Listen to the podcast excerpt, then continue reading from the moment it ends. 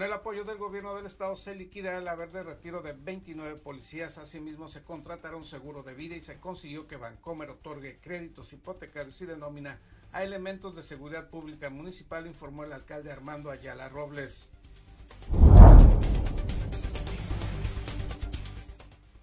Con una inversión de 230 millones de pesos, el gobierno federal otorgará 3.595 apoyos para el mejoramiento de vivienda como parte del programa de mejoramiento urbano de la Secretaría de Desarrollo Agrario, Territorial y Urbano, la SEDATU. El regidor Raúl Vera Gutiérrez anunció que en Senada se sumará a la campaña estatal para solicitar un referéndum en contra de la llamada ley Gandaya que permite a un alcalde o diputado mantenerse en el cargo y a la vez ser candidato.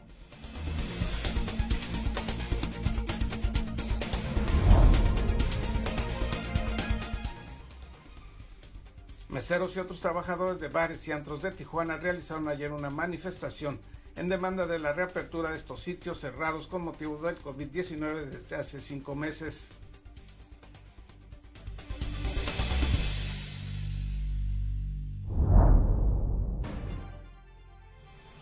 Aparatoso accidente automovilístico en la zona conocida como La Grulla. Hubo varios lesionados, pero no se reportan víctimas fatales por este incidente carretero.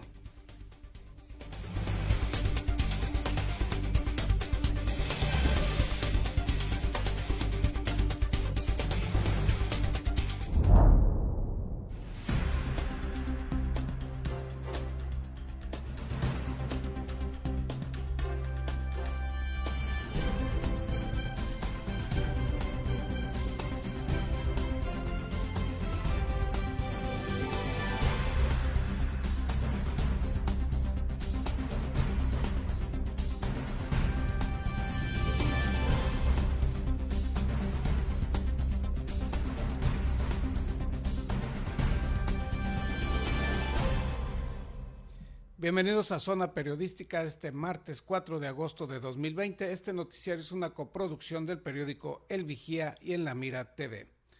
La mañana de ayer se inició la entrega de 3.595 apoyos del gobierno federal para residentes del puerto de Ensenada que pretendan mejorar la calidad de sus viviendas.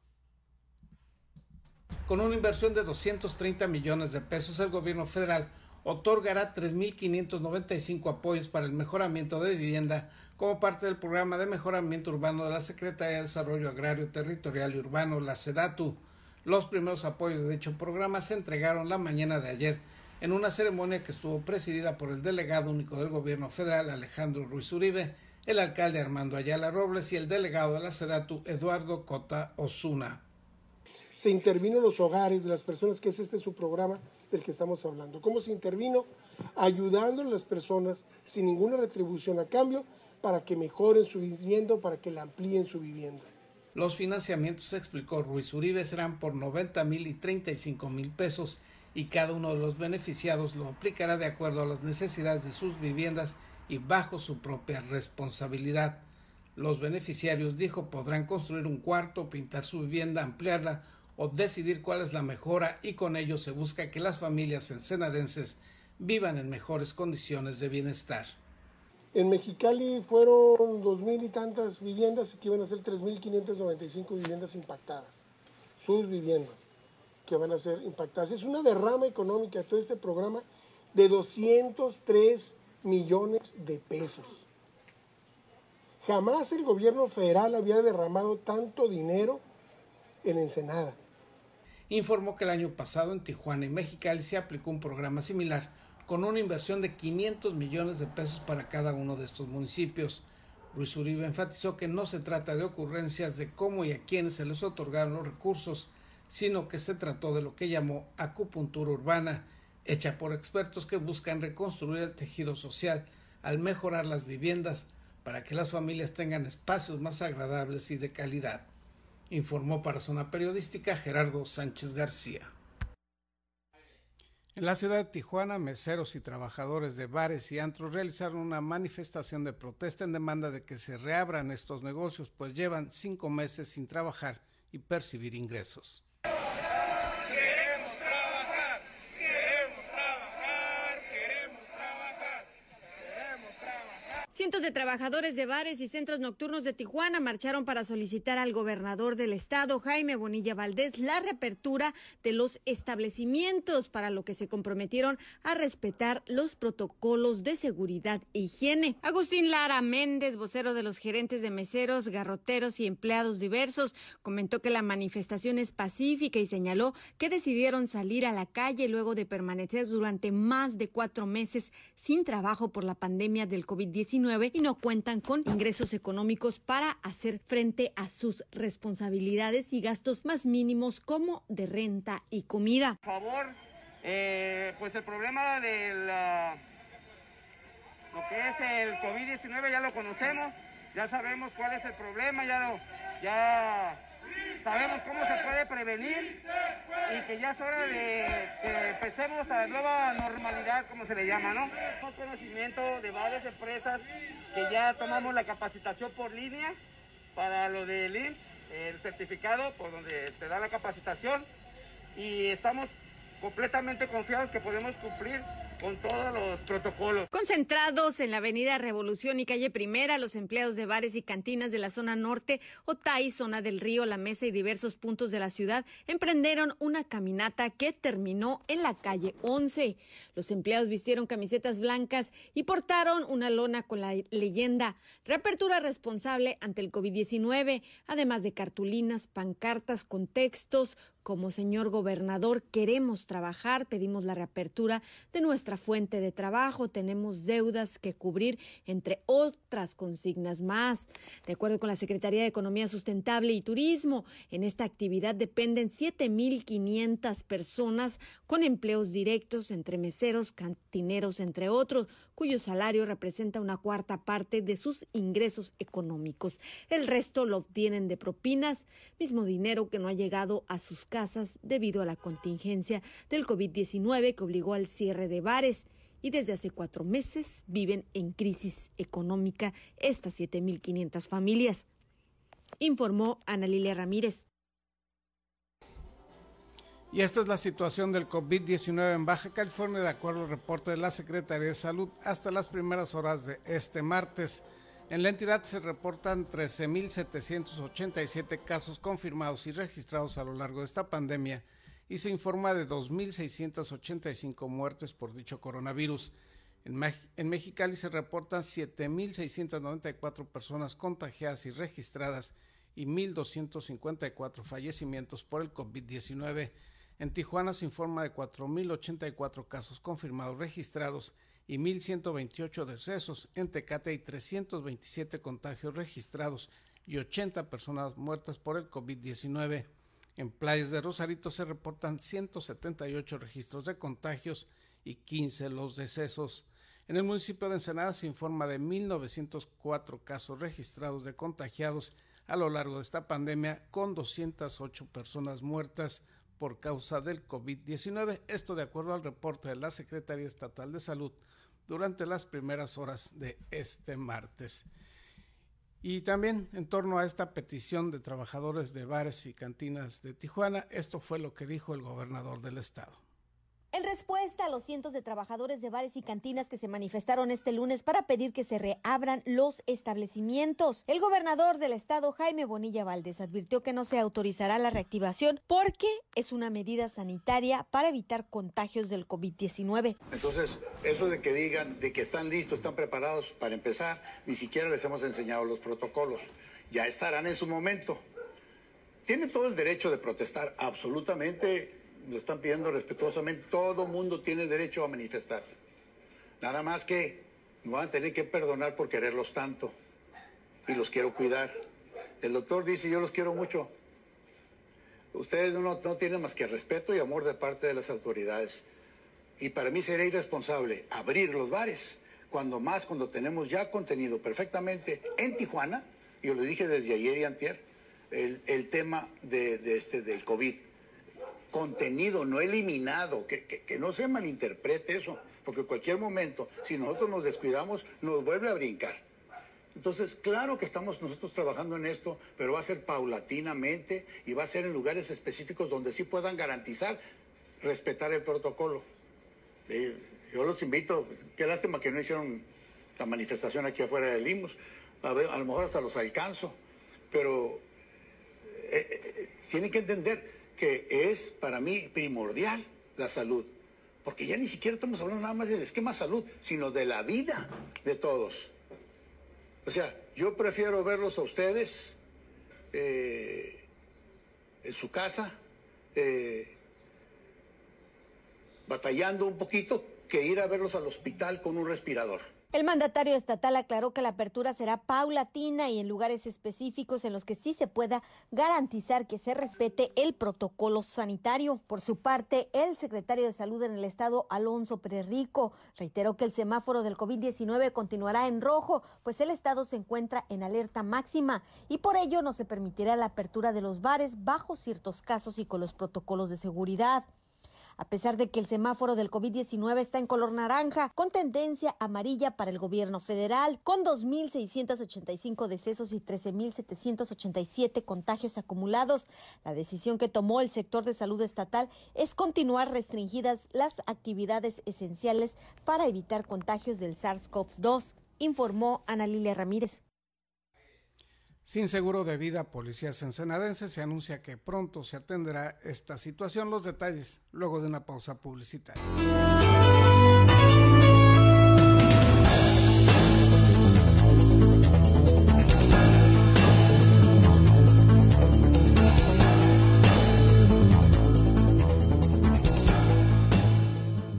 Hola, soy Gerardo Sánchez García y te invito a ver en La Mira TV, la plataforma digital de Ensenada. Síguenos a través de nuestras redes sociales.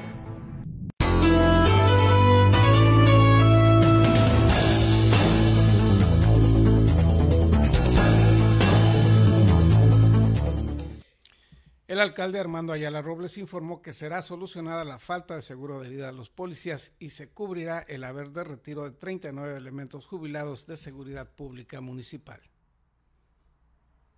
Con el apoyo del gobierno del estado se liquidará el haber de retiro de 29 policías. Asimismo se contratará un seguro de vida y se consiguió que Bancomer otorgue créditos hipotecarios y denomina a elementos de seguridad pública municipal, informó el alcalde Armando Ayala Robles, luego de una reunión sostenida el fin de semana con las tres asociaciones de policías que existen en Ensenada y con el gobernador Jaime Bonilla Valdés. Según explicó el haber de retiro de los 29 policías, representa 7 millones de pesos, de los cuales la Administración Estatal aportará 3 millones y el Ayuntamiento el resto. Pero te los adelanto, esta es una primicia. Se acordó con ellos primeramente arreglar y hacer un plan de todos los que están pendientes por el haber de retiro, que son 29. Son ahí casi 7 millones de pesos. El gobierno del estado eh, nos va a apoyar con 3 millones, se firmó el convenio el sábado y nosotros vamos a pagar el resto. Los pagos iniciarán a partir de este mes y se cubrirán en 12 mensualidades de acuerdo a lo establecido en la reunión referente al seguro de vida de los agentes. Ayala Robles indicó que se estén en negociaciones para adquirirlo y será por un monto de 200 mil pesos en caso de un percance fatal de algunos de los agentes. Sobre los señalamientos que hizo en torno al policía Juan Martínez Medina, asesinado la semana pasada en el Cañón Buenavista en Manedero, el alcalde afirmó que esos datos de posibles vínculos con actividades ilícitas le fueron proporcionados por la Fiscalía General del Estado. Pero a mí me preguntaron el por qué no tenía arma. Bueno, primero estaba fuera de su horario de servicio y en segunda no había pasado el antidoping. Entonces por eso que se le retiró el arma mientras ese policía vuelve a pasar otra vez la prueba y de acuerdo con datos que tenía la fiscalía, es este, un elemento que pues no está del total eh, limpio. Interrogado sobre el por qué se había estado comisionando a policías desarmados a zonas de alta peligrosidad, Ayala Robles ofreció que se daría una explicación al respecto, pero no lo ofreció. Sí, pues son una situación que la vamos, la vamos a revisar con respecto a la otra persona que, que está comisionada, pero todo tiene un porqué no es este, que así los querramos nosotros traer o estar este, en funciones. Todo tiene un porqué. Entonces, por eso es que hay que dar una explicación. Referente a los beneficios bancarios obtenidos para los policías, señaló que se negoció con Bancomer el que se otorga a los elementos de seguridad pública municipal tarjetas de crédito, créditos de nómina e hipotecarios y anunció que el gobierno municipal cuenta con 40 terrenos para vivienda que se destinarán a elementos policíacos en condiciones de compra accesibles para los agentes, informó para Zona Periodística Gerardo Sánchez García. Terrible accidente en la carretera transpeninsular a la altura de la zona conocida como La Grulla, en la zona sur de este municipio. César Córdoba Sánchez nos tiene los detalles. Con posibles fracturas, resultaron madre e hijo de un aparatoso accidente entre dos carros registrados la tarde del domingo en la carretera transpeninsular. Uno de los vehículos ardió en llamas al parecer por la colisión. Luego del encontronazo, la Cruz Roja trasladó al Hospital 8 del IMSS a un pequeño de tres años que mostró posible fractura en hombro, así como a su mamá, una mujer de 40 que presentó presuntas fracturas en hombro y tobillo. En la carretera, los paramédicos de la benemérita institución también brindaron los primeros auxilios a otro niño de 5 años y a un adulto, quienes también viajaban en uno de los vehículos colisionados y no mostraron lesiones graves. El choque se presentó alrededor de las 16.33 horas a la altura del kilómetro 39 más 200 de la carretera, en las inmediaciones de la zona conocida como La Grulla, en el exegido Uruapan de la Delegación Municipal de Santo Tomás. En este tramo carretero, la Policía Municipal localizó a varias personas lesionadas, así como a dos vehículos con daños materiales producidos de manera reciente, uno de ellos del tipo sedán y otro pick-up, el cual ardía en llamas.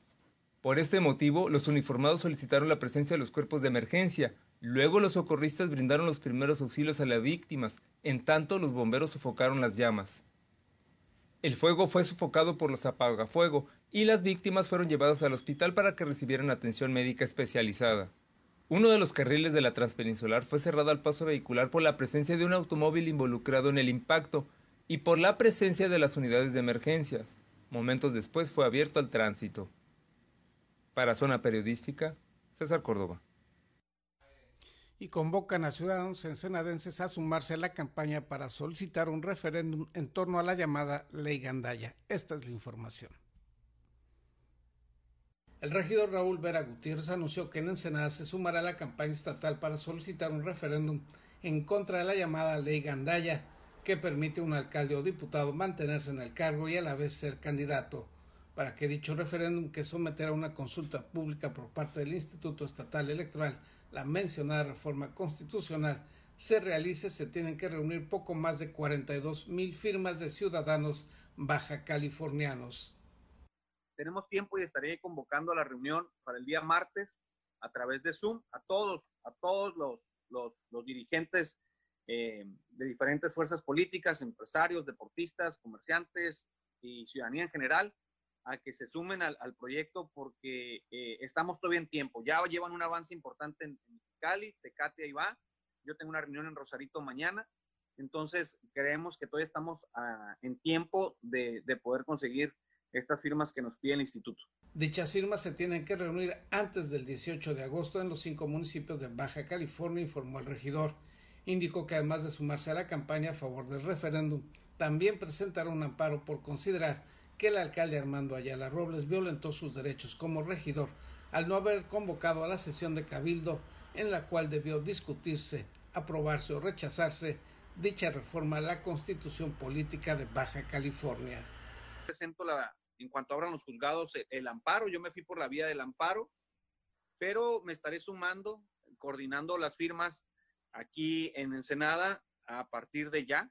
Tenemos todavía 18 días, el 18 de agosto termina el plazo, entonces le voy a entrar al tema. Me, han hablado eh, eh, de las fuerzas políticas que encabezan el tema en Mexicali, gente de la resistencia también acá en Tecate, y le vamos a estar echando los kilos con el tema del referéndum. Todavía tenemos tiempo, gracias a que el INE está en una pausa. Vera Gutiérrez informó que en esta semana estará informando los sitios en los cuales los ciudadanos interesados en suscribir esta solicitud de referéndum puedan acudir y reconoció que en otros municipios la recolección de firmas está ya muy avanzada, pero se mostró confiado en que los ensenadenses se sumarán a este movimiento en rechazo a una reforma de ley que beneficia a quienes hicieron la modificación. Se trata, dijo, de un rechazo tanto a la forma en que aprobaron los diputados baja californianos como al contenido de la misma ley, pues permite el que sin abandonar un cargo público el funcionario pueda ser candidato informó para Zona Periodística Gerardo Sánchez García. Vamos a ir a la sección deportiva con David Amos. Les recordamos que continuamos aún en semáforo rojo y aunque ya se han reanudado algunas actividades de, las llamadas no esenciales, la mejor prevención contra el COVID-19 es no contagiarse, así que por favor haga lo posible por quedarse en su casa.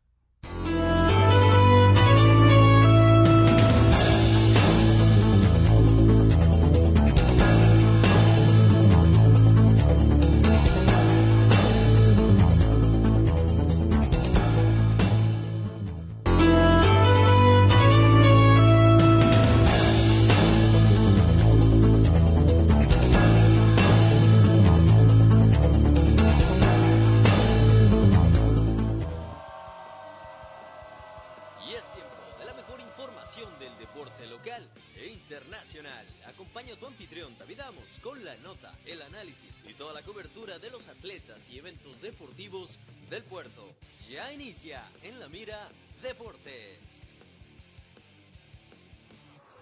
Hola, ¿qué tal amigos? Gracias por continuar con nosotros en las señales de La Mira TV y periódico El Vigía. Llegó la hora, como todos los martes y todos los viernes, de hablar, por supuesto, de deportes. Toda la mejor información deportiva de aquí, de nuestra ciudad, del puerto de Ensenada. Y bueno, ¿qué les parece si iniciamos rápidamente con la información? Porque hay bastante, déjenme platicarles. Primero que nada, el tema de las albercas. Hay muchísima gente que le encanta nadar, que está desesperada por irse a las unidades públicas a nadar, como es en la ciudad deportiva y en Vida Digna. Pues bueno, les tenemos una mala noticia. Se suponía que hoy abrían precisamente las albercas. A final de cuentas, solamente abrió la de Vida Digna porque la de Ciudad Deportiva en Valle Dorado necesita todavía mantenimiento, que hay ahí este, problemas que necesitan arreglar, todavía no está lista, etcétera. Y lo que yo les digo, a ver, eh, eh, tuvieron tres, casi cuatro meses para darle mantenimiento a esta alberca y apenas ahora que se iban a abrir le empiezan a meter trabajo ahí. Ah, bueno, habrá que hablar con la gente que está encargada de la alberca, la gente de Inmudere, que nos explique bien la situación, porque de repente tienen que atrasar ya a última hora, ¿no? ¿O será que quieren darle más tiempo, ver cómo está la situación acá en Vida Digna, para después más adelante en la ciudad deportiva, pues correr menos riesgo de contagio? Ya saben que está todo el tema de COVID-19 y la pandemia, así que bueno, ahí está la noticia, aún no abre, hasta los próximos días en esta semana va a abrir la ciudad deportiva. Por lo pronto, lo que sí es que ya está abierta la de vida digna y les recuerdo que hay que inscribirse, hay que ir con tiempo, no va a ser horario normal y hay muchísimas normas sanitarias que se tienen que cumplir.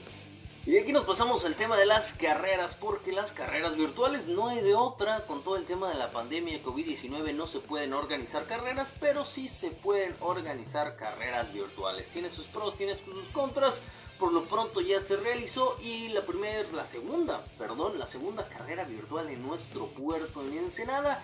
Hubo distancias de 5 kilómetros y de 10 kilómetros. ¿Quiénes fueron los ganadores? En primerísimo lugar en la carrera de 10 kilómetros, Iván Ramírez en la rama varonil y en la femenil, Dulces Salinas. Y en la carrera de 5 kilómetros, Ayrton Sanguinetti, primer lugar en la varonil y por supuesto en la femenil, Verónica Sánchez. Ahí los resultados. La verdad es que bueno, hubo alguna problemática por ahí en la aplicación. Siempre es complicado cuando se va iniciando eh, este tipo de, competencias, de situaciones digitales en línea. Eh, que la aplicación falla, que sí, que no. Eh, tienen que ir poco a poco avanzando para más adelante poderlo hacer de mejor manera. Lo que sí es que se está realizando, se está haciendo un intento por que la comunidad se active totalmente gratuita, te puedes inscribir, simplemente te inscribes ahí en su página online, bajas la aplicación y por supuesto participas, tú obviamente decides la ruta, no más que sea precisamente los 5 kilómetros que te va a marcar o los 10 kilómetros en su caso, y bueno, ya lo saben, ahí las carreras virtuales ya se celebró la segunda por supuesto y ahí los ganadores. Y de aquí nos pasamos a Love Road, el deporte 100% ensenadense, porque hay un ensenadense, Rodrigo Ampudia, del equipo Papa Zambir, que se fue a los Estados Unidos a competir. La verdad es que no le ha ido muy bien, es un arranque lento precisamente en la temporada 2020 de la serie Lucas Oil que eh, allá el off-road y muchos otros deportes están avanzando, están tomando sus medidas sanitarias y se están realizando. La verdad es que no ha conseguido podium en las primeras dos fechas, va por ahí en sexto lugar. Rodrigo Ampudia y la gente simplemente están participando dos mexicanos en esta serie y Rodrigo Ampudia es una. Así que bueno, veremos qué sucede, tienen tiempo. Este, aún tienen algunas semanitas por ahí, algunos días para que se realicen las siguientes fechas de esta competencia. Y bueno, eh, no se inició con el ritmo que estaba acostumbrado, pero bueno, es normal como en todos los deportes el automovilismo no es la excepción y tienen que ir retomando ritmos, tienen que ir retomando tanto sus mecánicos como eh, mismos ritmos de carrera de Ampudia, por supuesto. Así que bueno, ahí está la noticia. Rodrigo Ampudia representándonos en los Estados Unidos. En la serie, Lucas Oil va en sexto lugar. Y aquí nos pasamos al tema del ciclismo rápidamente porque el presidente del club Autotech, Esteban Cruz Duarte, dice que todo está en pie precisamente para las 12 horas Endurance Mountain Bike uno de los eventos más importantes e interesantes del ciclismo de montaña de nuestro estado, hay que decirlo como es, se realiza aquí en Ensenada a las 12 horas, está planeado a realizarse el próximo 3 de octubre en el rancho El Parral de Valle de Guadalupe, dicen que se va a realizar, todavía está en pie para toda la gente del ciclismo que sigan entrenando si pueden por ahí, porque aún se va a dar, digo, depende mucho lo que digan las autoridades, pero todavía está en pie este evento.